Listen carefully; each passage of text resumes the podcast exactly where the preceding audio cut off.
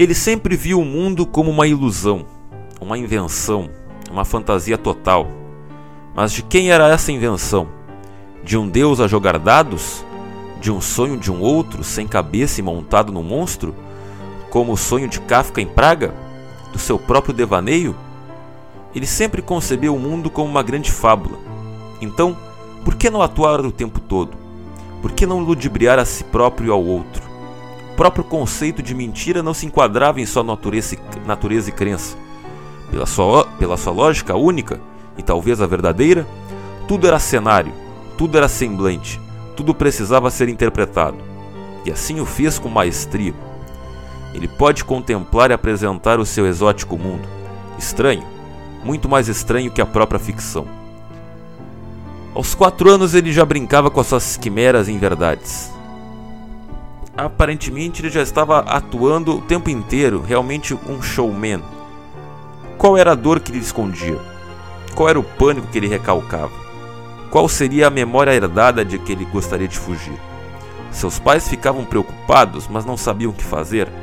Era algo inocente, revelador e criador, mas que despertava um receio na sua normalidade.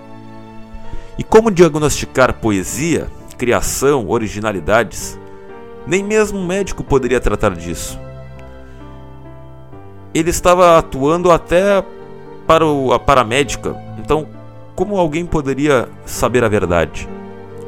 O médico também havia se tornado um telespectador, e Andy tinha que fugir dele também. Será que ele foi o verdadeiro e único caso de poesia que o Drummond uma vez mencionou? Andy era Paulo? Paulo tinha fama de mentiroso. Um dia chegou em casa dizendo que via no campo dois dragões da independência cuspindo fogo e lendo fotonovelas. A mãe o botou de castigo, mas na semana seguinte ele veio contando que caiu no pátio da escola um pedaço de lua, todo cheio de buraquinhos, feito queijo, e ele provou e tinha gosto de queijo. Dessa vez, Paulo não só ficou sem sobremesa, como foi proibido de jogar futebol durante 15 dias. Quando o menino voltou falando que todas as borboletas da terra passaram pela chácara de Ciaelpídia e queriam formar um tapete voador para transportá-lo ao sétimo céu, a mãe decidiu levá-lo ao médico. Após o exame, o doutor Epaminondas abanou a cabeça. Não há nada a fazer, dona Coló. Este menino é mesmo um caso de poesia. O que é realidade? O que é ficção? O mundo ficcional é parasita do mundo real. Por um lado, na medida em que o universo de ficção nos conta a história de algumas poucas personagens em tempo e local bem definidos, podemos vê-lo como um pequeno mundo infinitamente mais limitado que o mundo real. Por outro, na medida em que, na medida em que acrescenta indivíduos, atributos e acontecimentos ao conjunto do universo real, que lhe serve de pano de fundo, podemos considerá-lo maior que o mundo de nossa experiência.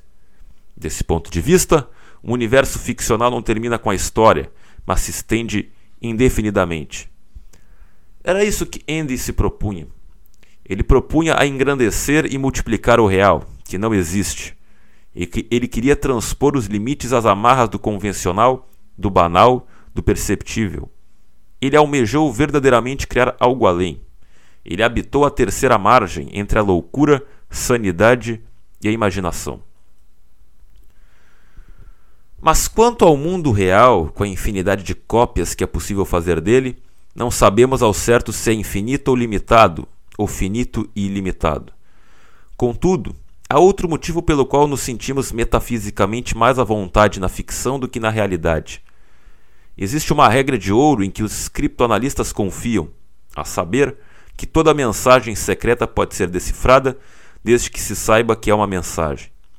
O problema com o mundo real é que, desde o começo dos tempos, os seres humanos vêm se perguntando se há uma mensagem e, em havendo, se essa mensagem faz sentido. Com os universos ficcionais, sabem sem dúvida que tem uma mensagem, que uma entidade autoral está por trás deles como criador e dentro deles como um conjunto de instruções de leitura. São essas as questões de Andy. Ele mistura real com ficção e por isso ele embaralha mais a recepção de sua obra. Ele mistura e perturba o tempo. Há alguma mensagem codificada ali? Ele está atuando ou não? Ele é criador naquele instante ou mero telespectador? O que ele faz? O que ele lê? O que ele supõe? Loucura ou certeza criadora? Assim ele inventa outros personagens, que nem eles sabem quem são. Anos depois de criar seu Dupric, ele também se torna Tony Clifton. Este último, um outro de seus muitos eus, concebido para ofender deliberadamente o olhar e a posição confortável do outro. Ele queria constranger, para polemizar, desvirtuar a arte, deformar o artista, corromper o olhar do outro, piada, xiste, inconsciente.